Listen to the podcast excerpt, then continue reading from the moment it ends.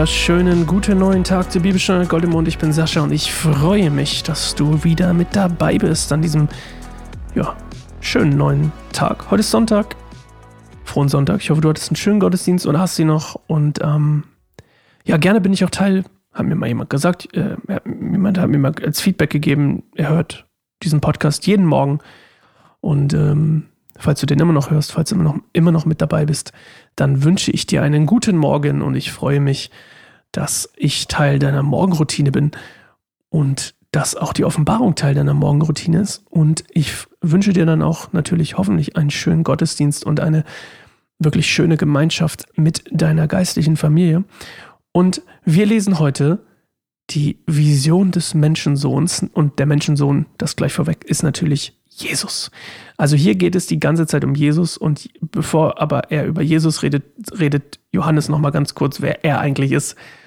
Und ähm, bevor wir das machen, möchte ich kurz beten, da eine kleine Zeit der Besinnlichkeit mit dir haben und dann steigen wir ein in den Text. Jesus, danke, dass du uns dein Wort der Offenbarung geschenkt hast durch Johannes. Danke, dass er es überliefern durfte, dass du ihn auserwählt hast. Ähm, in dieser Zeit, die vielleicht auch nicht ganz einfach für ihn war, in, der, in dieser Isolation und der, in dieser, ja, in dieser einsamen Situation da irgendwie von dir so ein mächtiges Bild zu bekommen. Ich kann mir schwer vorstellen, wie es mir gehen würde, sowas zu empfangen und wie wissen, zu wissen, dass das irgendwie so mächtig und so, so krass ist. Und, und ähm, ja, ich bete einfach, dass du uns hilfst, das zu begreifen ähm, und den Kontext zu verstehen, in dem, in dem Johannes da das aufgeschrieben hat und ja, was es einfach für uns bedeutet, Jesus. Amen.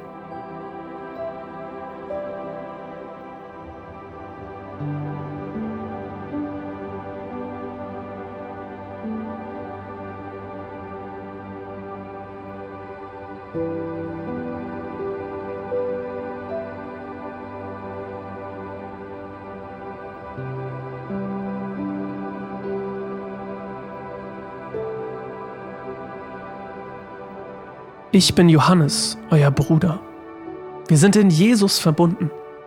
Durch ihn leiden wir gemeinsam, hoffen auf das Reich Gottes und warten geduldig und standhaft darauf. Man hat mich auf die Insel Patmos verbannt, weil ich das Wort Gottes verkündet und von Jesus erzählt habe. Es war der Tag des Herrn und ich betete im Geist. Plötzlich hörte ich hinter mir eine laute Stimme wie von einer Posaune.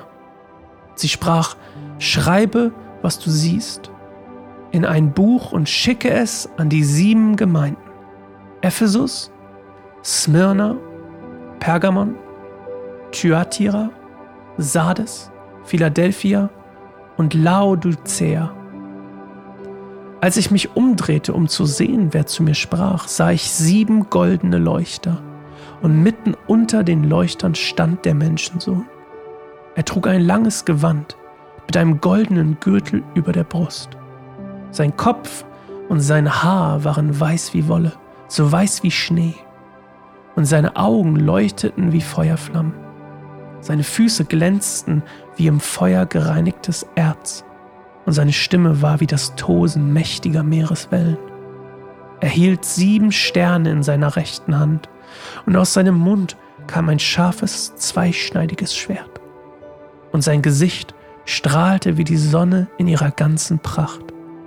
Als ich ihn sah, fiel ich wie tot vor seine Füße, aber er legte seine rechte Hand auf mich und sagte, Fürchte dich nicht, ich bin der Erste und der Letzte und der Lebendige. Ich war tot und bin lebendig für immer und ewig. Ich habe die Schlüssel des Todes und des Totenreiches. Schreibe auf, was du gesehen hast, das, was jetzt geschieht und das, was später geschehen wird. Das ist die Bedeutung der sieben Sterne, die du in meiner rechten Hand gesehen hast, und der sieben goldenen Leuchter. Die sieben Sterne sind die Engel der sieben Gemeinden, und die sieben Leuchter sind die sieben Gemeinden selbst. Ja, also, da geht's schon los. Und ist das nicht schön? Ich, ich, ich kann mich kaum einkriegen. Ich finde das so schön, diese, diese Bilder. Es ist einfach wahnsinnig schön.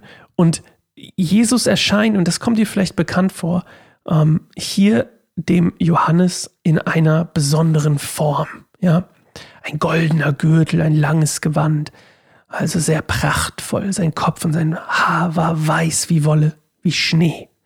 Das ist dann die, die Verklärung, hast du vielleicht schon mal gehört im Evangelium, der, der Moment, wo er auf dem Berg ähm, zwei der Jünger die Verklärung miterleben. Ähm, und Jesus erscheint hier eben in dieser reinen, in seiner reinen Form, sozusagen seiner göttlichen Form, in dieser verklärten Form. Ähm, und seine Augen leuchten wie Feuerflammen, also eine unglaubliche Ausstrahlung, die und eine unglaubliche, ein, ein einfach fantastisches Bild. Seine Füße glänzten wie im Feuer gereinigtes Erz. Was? Und seine Stimme war wie das Tosen mächtiger Meereswellen. Also du merkst, sie werden immer wieder Vergleiche benutzt, die, und das ist eben der Punkt davon, es geht gar nicht unbedingt darum, dass man jetzt jedes einzelne Bild irgendwie da was reindeutet.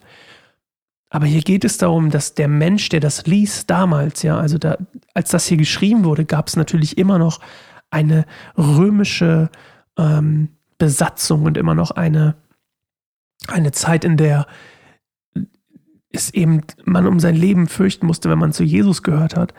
Und es ging hier auch unter anderem dadurch, dass die Menschen der damaligen Zeit verstehen konnten, was damit gemeint ist und wie, wie es wirklich aussah.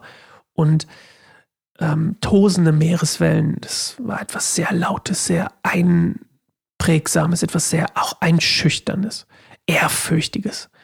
Und dementsprechend wird seine Stimme hiermit verglichen. Die sieben Sterne haben wir schon unten, hat, hat uns ja Jesus selber quasi in, oder Johannes hier selber gesagt, was es bedeutet, oder eben Jesus hat es hier Johannes erklärt, sind eben die sieben Gemeinden.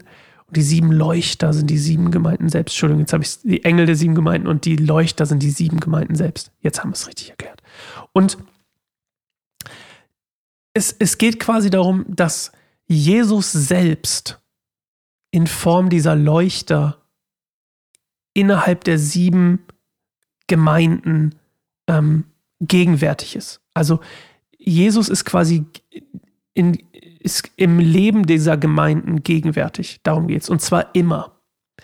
Das scharfe Schwert ist natürlich eine Metapher, das hast du vielleicht sogar schon mal gehört. Ich finde, das ist sogar ziemlich bekannt, ist eine Metapher für das Wort Gottes. Ne? Das durchdringt quasi die, die ähm, alles andere und, und das Wort Gottes ist so mächtig wie eben dieses zweischneidige Schwert.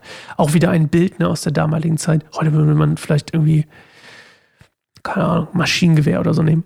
Und oder eine Panzerfaust, keine Ahnung. Und ähm, die, die, die Schlüssel ne, des, Todes, äh, des Todes und des Totenreiches, ähm, im Griechischen übrigens Hades, also die Schlüssel des Hades ist auch ein tolles, ein tolles Bild. Ne? Und auch da geht es natürlich, Hades ist so, so eine Sache, die eben bekannt ist damals ne, im Griechischen so. Es, einfach, es geht immer darum, dass man das auch verstehen soll. Ne? Dass es nicht nur irgendwie kryptisch irgendwas ist, sondern auch verständlich ist. Drückt die absolute Kontrolle Jesu über eben um, um, Leben und Tod. Das wird hier ganz doll betont. Jesus hat die Kontrolle, die Schlüssel. Ähm, er war tot, ist wieder auferstanden. Der Erste und der Letzte und der Lebendige. Ich war tot und bin lebendig. Also es geht darum, eben um diesen, um diesen Weg. Tod, Lebend, Auferstehung, ewiges Leben. Das ist diese Dreierkombination. Ich sterbe physisch, mein Geist steht wieder auf und dann ähm,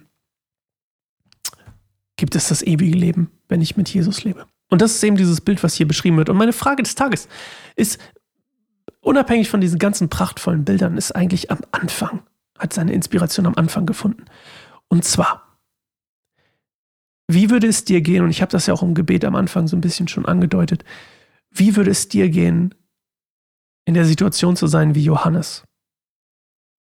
Und ich glaube, und ich sage dir auch, warum ich diese Frage stelle, ich glaube, ganz oft sind wir in Situationen, wo alles um, um uns herum nach Überwältigung und nach einer Herausforderung schreit, die wir nicht bewältigen können, die uns, die uns überfordert.